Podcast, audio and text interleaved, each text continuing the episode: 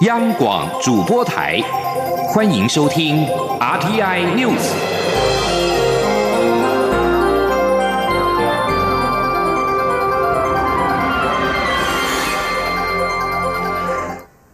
各位好，欢迎收听这节央广主播台提供给您的 RTI News，我是陈子华。民进党主席辅选开放登记第三天，仍无人完成登记，而被点名接任党魁的热门人选也都低调，不愿表态承担，令不少关心民进党的人着急，而担心党主席难产。民进党团总召柯建明在今天呼吁党内应该好好坐下来谈，共同推举出人选。他相信民进党有基本的智慧，这两天人选就会有答案。记者郑祥宇、刘玉秋的报道。九合一大选，民进党溃败，蔡英文总统辞去党主席后，党中央近来展开党主席补选登记作业。不过，开放登记第三天，有人领表，也有人宣布要参选。但民进党发言人何孟华表示，至今没人完成参选登记。目前的话，党主席我们补补选。截至目前为止，无人登记。党魁大会究竟要由谁来承担？民进党内传闻不断，但被点名的中生代，包括正代理主席中的基隆市长林佑昌、桃园市长郑文灿，十二号出席中常会前，却都低调不愿回应。市长要不要接党主席？没人要扛起党魁的大任，令不少关心民进党的人十分着急。民进党团总召柯建明就对党内喊话，认为时间不等人，有意参选者应该勇于表态，大家坐下来好好谈，共同推出人选。他认为这两天应该就会有答案。嗯，时代要合作，还是要休兵嘛？这让大家都很清楚。那这可能能选也不多了啊，对不对？那应该是可以的，就肯谈共推。那我相信这个基本的智慧，民党应该有吧。柯建明强调，大选过后至今，大家都没有坐下来谈，民进党应该考虑如何东山再起、卷土重来。党主席当然很重要，不管是谁承担，全党都要一起帮他。民进党主席补选十四号截止登记，目前仅台湾民意基金会董事长尤英龙明确表态参选，但因还在筹措新台币一百五十万元的登记费，因此并未完成登记。谁要承担大任，党内党外都在等。中广电台记者郑祥云、刘玉秋采访报道。而另外，民进党副秘书长徐家清在受访的时候，则是预告，在十三号的下午，有意参选党主席的人会更加的明朗。现在应该给想参选的一些思考的时间，绝对会有人愿意承担党主席，不会难产。而九合一大选，民进党惨败，蔡英文总统决定会见六都市长当选人，而首站就选在台北市，预定在明天下午和台北市长柯文哲会面，并会先前往北门广场视察，听取西门区门户计划的成果。而总统府发言人林鹤明在今天表示，在总统在九合一选后跟六都市长当选人通话时，就表达将安排和六都市长当选会面，针对未来施政的方向以及重大政策。有哪些需要中央政府协助，或者是进一步协商等进行了解跟会商？而台北市政府发言人刘义婷则是表示，双方将在北门中华邮政大楼会面，讨论和台北市相关、涉及中央和地方合作的市政的议题，也期盼地方跟中央能够一同合作，让市政推动更加的顺利。而蔡英文总统规划陆续和六都市长当选人会面，除了在明天下午和。蔡科会之外，新北市长当选侯友谊也在今天表示，十五号将和蔡总统会面，但是地点尚未确定，他尊重蔡总统的安排。另外，高雄市长当选韩国瑜也证实了总统府多次联系安排见面，不过他希望时间安排在就职之后，比较名正言顺。同时，韩国瑜也表示，他也会要求中央对高雄的建设支持，不管是选举期间院长或部长等承诺要给高雄市的资源。都要将经费拨用下来，不要因为高雄执政政党不同，或是韩国瑜当选而有所不同。总统府秘书长陈菊在今天在立法院受访的时候表示，对于二零二零年总统大选，蔡英文总统还是民进党认为最适合也是共同支持的人选，连任是很正常的。记者欧阳梦平的报道。总统府秘书长陈菊十二号到立法院司法法制委员会报告并被询。他在会议休息时接受媒体访问，对于九合一选后，民进党内有人认为蔡英文总统不该竞选连任，陈菊表示没有这样的事，民进党还是共同支持蔡总统，争取连任很正常。陈菊说：“蔡英文总统还是民进党大家认为最合适。”啊，同时是，诶，大家共同支持的连任是很正常的。另外，蔡总统在十一号的回廊谈话中提醒行政团队，在推动强制新款机车需安装 ABS 或 CBS 时，应该考量民众的负担。交通部随即决定暂缓实施这项政策。多名立委在十二号质询时，质疑蔡总统侵犯行政权。陈菊则强调，蔡总统非常尊重行政院各部会的专业，机车加装 ABS 或 CBS 是好的。维护人民生命的政策，总统只是提到这个例子，思考是否顾虑到基层人民或弱势人民的负担，并不表示总统在过程中没有和行政院沟通，或是行政院没有向总统府报告。至于白绿是否会再度携手合作，陈菊则表示，合作要看双方，不能一厢情愿。对于与任何人的合作，只要是为了国家的发展，民进党都是打开心胸。中央广播电台记者欧阳梦平在台北采访报道。而另外，民进党在九合一选举败选之后，陈菊曾经向蔡英文总统请辞，最后接受未留。陈菊在今天在立法院被媒体以及立委问到去留的问题，他表示，身为政务官，若不能扮演功能，当然知所进退；但若蔡英文总统在这个阶段需要他协助稳定政局，他也责无旁贷，不计毁誉。而对于行政院长赖清德表示，时间一到就会坚定的离开，陈菊表示尊重赖清德的决定，而自己身为总。总统幕僚与赖清德的角色各有不同。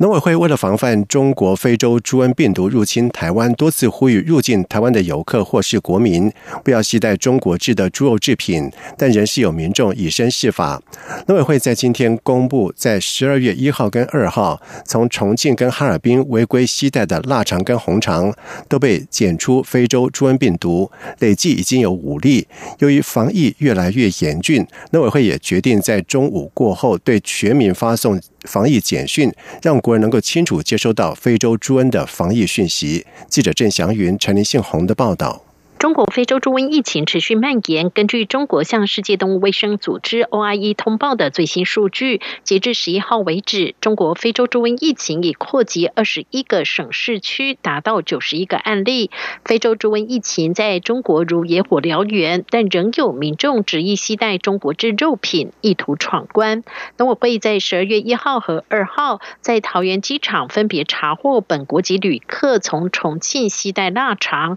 以及中国籍。及旅客从哈尔滨携带红肠入境，都遭到防检单位查获，现场开罚新台币一万五千元。且经过区卫所检测，这些腊肠和红肠都含有中国非洲猪瘟病毒株，基因相似度达百分之百。农委会代理主委陈吉仲表示，旅客从中国携带猪肉产品回台是传播非洲猪瘟病毒的高风险，因此为达全民防疫，十二号中午之后会透过灾防告警细胞广播服务讯息发送系统，对全民发送防疫简讯，内容主要是提醒民众网购肉品以及携带肉品入境的采罚规定。陈吉仲说：“因为所有的这些风险进来的，几乎都是游客。”不管是国内或是国外游客所期待，那这个就是我们最大的挑战。那我们现在就是在朝这个方向进行，所以中午大家就会收到这个简讯。中国非洲猪瘟疫情无法有效控制，世界动物卫生组织 OIE 高度关注。OIE 也预计明年召集包括台湾、日本、韩国以及中国等东亚国家的会员国，研拟对策。防检局副局长杜文珍说。所以其实他就呃发起了我们东亚应该做一个这个呃非洲猪瘟的共同防疫联盟。那预计是在明年会开会，但是确实的会议日期、地点都还在筹划中。那希望透过这样子的联盟，大家第一个在讯息的交换，第二在经验的分享，然后共同来面对这个问题。农委会也研判，中国非洲猪瘟病毒传播至越南以及其他东南亚国家的机会相当高，因此近期就会针对所有从越南来台的班机旅客，比照中国的标准，逐一查验是否携带肉品入境。中央广播电台记者郑祥云、陈林信宏采访报道。而另外一方面，为了防范中国非洲猪瘟病毒入侵，防检局在二十一号将举办全国防疫大演练，在小港机场、盐埔渔港以及坎顶垃圾焚化厂演习如何应病毒入侵。同时，防检局并且提醒，立法院在十一月三十号三读通过《动物传染病防治条例》第五十四条之一，违规带肉品入境的罚款从原本的三千元以上一点五万元以下，上修为一万元以上一百万元以下。而总统府在近日将公告施行，民众切勿以身试法。二零一八体育运动金鹰奖在今天揭晓了得奖名单，亚运鞍马金牌李志凯以及世界羽球球后戴资颖勇夺了年度最佳男女运动员奖，而最佳运动团队奖则是颁给了亚运中华设计十公尺空气步枪混合团体李颖欣跟吕少全。记者杨仁祥、江昭伦的报道。二零一八年体育运动精英奖十二号举行颁奖典礼，公布年度得奖名单。今年体操代表队大丰收，亚运夺下一金一银的唐家红拿下最佳运动精神奖，林玉信抱回最佳教练奖。我们相信我们会一直努力下去，因为我们的梦想是最终是奥运会嘛，所以在东京奥运会我们是一拼一号，再更加努力，好先拿到资格，然后再力拼夺牌。林玉信的爱将亚运鞍马金牌得主李志凯则勇夺最佳男运动员奖。李志凯说：“今年是他最丰收的一年，尤其能在年终拿下大奖，这是他过去不敢想象的。未来仍旧会朝着梦想继续努力。”真的，过去的我我不敢想象我有这样子的未来，因为以前真的尝过太多的苦头，太多的辛苦。对，然后今年从一七年的开始改变，开始蜕变之后，其实真的我觉得。蛮不自己真的也觉得蛮不可思议的，对，也是希望可以继续保持下去，然后就是朝着自己的梦想，二零二零的奥运这样慢慢继续一步一步去达成自己所有的计划，这样子。同样受到瞩目的最佳女运动员奖颁给世界羽球球后戴资颖，由于戴资颖正在国外比赛，由戴资颖的姐姐戴维领奖。最佳运动团队则颁给亚运中华射击十公尺空气步枪混合团体林颖欣与吕少全。网球选手曾俊欣夺下最佳新秀运动员奖。率领中华拔河女子代表队拿下拔河世界锦标赛女子组五连霸的教练郭生获颁特别奖。由于郭生七月遭酒驾撞成四肢瘫痪卧病在床，由选手们代为领奖。选手们也希望教练早日复健成功，回到场上和他们一起奋战。中国电台记者杨日祥、张昭伦台北采访报道。在外电消息方面，英国保守党一九二二委员会主席布雷迪在今天发布声明表示，保守党国会党团寻求对党魁进行不信任投票，人数已经跨越了百分之十五的门槛。同时，在声明当中表示，根据规定，不信任投票将在当地时间十二号的十八点到二十点之间，也就是台湾时间十三号的清晨两点到四点之间，在下院的第十四号委员会会议举行。而这项投票将立即开票，并且仅。快在晚间宣布，英国首相梅伊因为面临脱欧协议草案遭到强力反对的困境，正在欧洲为脱欧协议奋斗的梅伊表示，他会尽一切所能争取留任。而先前已经有传言，梅伊的党魁位置可能会不保。倘若三百一十五席保守党国会议员当中有一百五十八席投票反对梅伊，梅伊可能因此下台。南韩国防部在今天表示，南北韩军方在今天开始对非军事区拆除哨所情况进行了互相检查。这是南北韩从一九五三年签订停战协定之后，首次互访非军事区内的对方哨所。韩国联合通讯社表示，国防部透露，北韩在军事分界线附近插上黄旗，而双方在今天在该地点会合，在相关人员带领下互访非军事区内对方哨所拆除现场。检查重点包括有哨所的设施是否彻底拆除，是否存在修复或被用于军事用途的可能性。南韩军方将检查北韩是否完全撤出哨所内所有的武器装备跟兵力。同时，报道表示，国防部指出，南北韩现军人互访最前线哨所史无前例，而这项展出。南北韩军方落实军事协议的意志，而这次的互检将成为缓解朝鲜半岛军事紧张以及积累互信的里程碑。以上新闻由陈子华编辑播报，这里是中央广播电台台湾之音。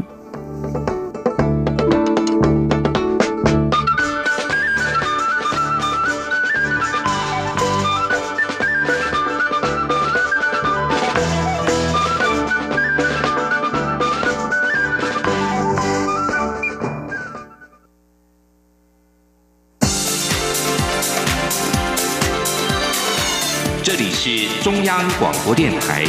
台湾之音，欢迎继续收听新闻。现在时间是晚上的七点十五分，欢迎继续收听新闻。国民党中常会在今天下午通过了征召台北市议员陈明甫以及前立委沈志慧，角逐台北和台中的立委补选。国民党副主席兼秘书长曾永权表示，台北市第二选区虽然是国民党在台北市最艰困的一个选区，但只要团结，加上现在可能形成萨卡都的局面，国民党有信心能够胜选。记者刘品希的报道。台北市第二选区与台中市第五选区立委补选，明年一月二十七号投票。国民党十二号下午召开中常会，会中通过征召刚以第一高票连任的台北市议员陈炳甫与前立委沈智慧参选，希望接续九合一胜选气势，为国民党守住台中立委席次，并攻下台北一席。国民党发言人洪孟凯在会后转述，秘书长曾永权在会中表示，虽然台北市第二选区是国民党在台北市最艰困的选区，但只要全党团结，加上现在极有可能形成的三角都局面，国民党有信心能够胜选。洪孟凯说，曾永权副主副主席特别补充说，只要在这一次我们能够团结，全力求胜。台北市的这第二选区虽然是台北市来讲是最艰困的一个选区，但是只要我们团结，延续九合一胜选的气势，加上目前极有可能会产生沙卡都的局面，我们有信心能够在这一次的立委补选来求胜。根据中选会公告的选举时程，十二月十号到十四号受理候选人登记，明年一月十七号到一月二十六号办理公办证件发表会，一月二十七号投开票。此外，中常委林荣德等人提案，希望这次当选的先是首长与民意代表能够优先禁用党内年轻同志担任助理或是秘书，加以培养磨练，以解决人才断层的问题。会中通过这项提案，党主席吴敦义指示函请各县市党部协调各当选人配合办理。央广记者刘品熙在台北的采访报道。另外，蓝天行动联盟以及中华民国台湾军政府在下午是前往了国民党中央抗议，要求建立罢免党主席机制，并且要求二零二零总统党内提名采取全民调的方式。对此，国民党发言人洪孟凯表示，总统候选人提名办法目前仍有组发会研议当中，不会预设立场跟人选。而国民党通过征召台北市议员陈明府以及前立委沈智慧角逐台北跟台中立委的补选。至于在民进党方面传出将征召前立委姚文志参选台北市长时的市政顾问，也就是律师吴君庭出马。不过，民进党立委补选提名协调小组在今天表示，人选还在进行评估当中，还没有确定。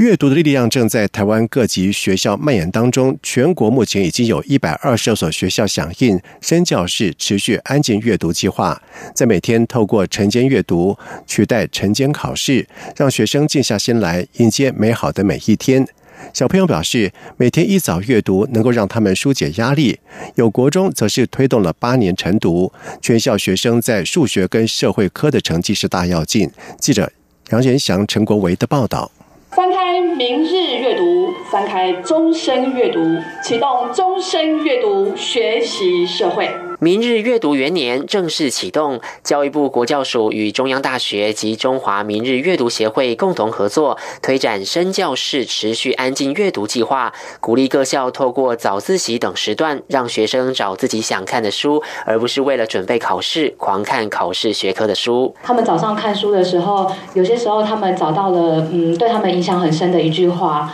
或是有一个故事，可能启发了他们一些想法。那我觉得这些东西呢，其实在无形之中都。帮助到我自己的班级经营。这样的晨读计划在宜兰凯旋国中推动八年，结果全校学生的国中会考成绩一年比一年好。他们在数学进步的非常多，这是我非常讶异的地方。尤其数学能力，尤其 C 往前到 B，甚至到 A 的成长的人数，一年比一年多。再来就是社会科，也是让我非常讶异。我想是阅读理解力提升了，所以他们对题目还有视读力都变强了。这个学年度，全台湾已经有一百二十二所学校，两千多个班级，共五万多名学生参与晨读计划，效果连学生都说赞。真的有放松的效果，因为从家里其实早上六点多起来也是要继续读书的，所以来学校可以不用马上就开始考试，就是先放松，然后再考试，就不会那么紧张。就觉得跟同学吵了一架，看到这个喜欢的书之后，就会不去管那些琐事，就会全神贯注在阅读。早自习以阅读取代考试，拓展学习内涵，除了有助于促进十二年国教的教育正常化，也能让孩子在阅读中找到一辈子的心灵导师。中央广播电台记者杨仁祥、陈国伟台北采访报道。在科技部的支持之下，清华大学电机系开发出了独步全球的光感 DNA 纳米复合物技术，从鱼卵等采取。DNA 打造 DNA 光电元件，不但能够有效提升光电元件的效能，制成也强调低成本、低耗能，而且因为取自于天然素材，可分解的特性，也能够减少电子废弃物所带来的污染。记者谢佳欣的报道。全球产业持续追求环境永续发展，掀起以生物原料取代石化原料浪潮。我国清华大学电机系副教授洪玉珏率领研究团队，将鱼卵鱼标萃取出来的 DNA 制作为光电元件，整合生物、化学、材料、工程等跨领域技术，建立台湾唯一天然 DNA 材料制成平台，成功取得美国及台湾专利。洪玉觉指出，这项技术平台的特色是使用 DNA 作为原料，能有效提升光电元件效能，让元件更亮，增加能量转移效率。另一方面，制成也具备环保、成本低且无毒特性，符合产业需求。他说。另外，我们材料是可分解的，制成过程当中用的就是食盐水，就是像这些无毒的东西，哈，所以它的制成呢是不会有什么有毒的东西产生。另外呢，刚刚我讲的那个容易制成，哈，我们做元件的这个容易制成呢，它是低温，然后不需要这个抽真空，好，那所以呢，它是一个低成本、低能耗的一个制成。那这个是业界做元件想要走的方向。有。由于这项技术独步全球，还被应用物理权威性期刊 APL 五十周年特刊收入在二零零九到二零一二年最受瞩目的突破性研究之一，是台湾唯一入选的团队。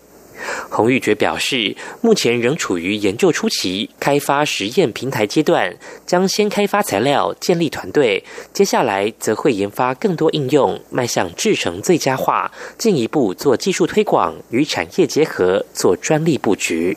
中央广播电台记者谢嘉欣采访报道。在外电消息方面，联合国秘书长古特瑞斯的办公室在十一号表示，古特瑞斯在十三号将前往瑞典参与也门政府和叛军谈判的闭幕会议，力拼在最后一刻让也门内战两处热点的暴力情势降温。也门内战已经持续将近有四年，让一千四百万的也门人处于大规模饥荒的边缘。在这场内战当中，也门总统哈迪的政府获得沙特阿拉伯的支持，叛军青年运动则获得利雅得宿敌伊朗的支持。从六号开始，也门政府跟叛军便在林布镇举行由联合国居中协调的谈判，而目前调停者正在努力推动让两座城市的暴力情势降温，包括被叛军掌控的荷台达港以及也门第三城镇，也就是陈塔兹。荷台港是位在传输人道。援助至关重要，而塔伊兹市则是面临内战当中最激烈的几场战斗。目前，也门敌对双方都还没有同意联合国就两座城市的情势所提出的草案。草案内容包括了让敌对行为降温，而预估古特瑞斯在十三号将会参加最后一天的谈判。在夏季法院经过两次的挫败之后，美国总统川普政府在十一号要求最高法院让川普执行禁止非法移民取得庇护的禁令。美国司法部告诉高等法院，川普十一月十一号宣布的禁令必须立即执行，以阻止目前在美国南部边境的数千名中南美洲人非法入境寻求庇护。在川普宣布这项有争议的行动的十一天之后，旧金山地方法院法官泰格发。出了一项临时限制令，以阻挡川普这项禁令的执行。而目前整个案件正面临法律的挑战。人权团体则是认为，川普的禁令违反了一九六五年的移民。和国际法，该法明文规定，任何抵达美国的外国人，无论是否在指定的抵达口岸，都可以申请庇护。而美国政府正在努力遏制来自于瓜地马拉、洪都拉斯以及萨尔瓦多的大批移民涌入。这些前往美墨边境申请庇护的移民，声称自己国家太危险而无法留在家乡。接下来进行今天的前进新南向。前进新南向。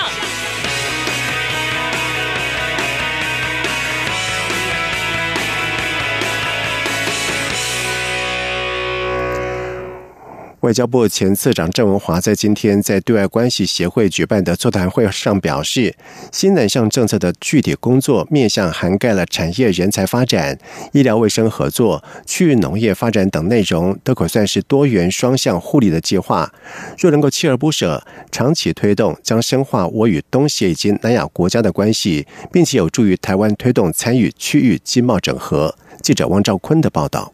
外交部前次长郑文华表示。新南向政策的目标是与各国建立伙伴关系，并形成区域经济共同体。落实方式则有经贸合作、人才交流、资源共享等具体工作面向。若能长期透过多元双向的互利计划，将可为台湾带来正面效益。他说：“如果真正能够锲而不舍、长期去逐步推动，相信能够深化我们跟东协。”以及南亚国家的关系，并且有助于未来我们推动参与区域经济的贸易的整合。政治大学国际事务学院副院长黄奎博则对新南向政策提出“三优”与“三优”看法。“三优”的第一个优点是政府加强资源投入执行新南向政策，看得到政府的决心。第二个优点是台湾与东南亚国家的互动频率以及深度都明显提升。第三个优点是这项计划让政府各单位都动了起来。至于三优的第一个忧心是这项政策需要很多时间才能产生连结性，必须持续投入资源。第二个忧心是新南向政策推动两年多以来，经贸成长的方向似乎尚未导向新南向目标区域。第三个忧心是两岸关系不好，新南向政策推动不易，大陆政策无法与新南向政策互相结合，可以说是相当可惜。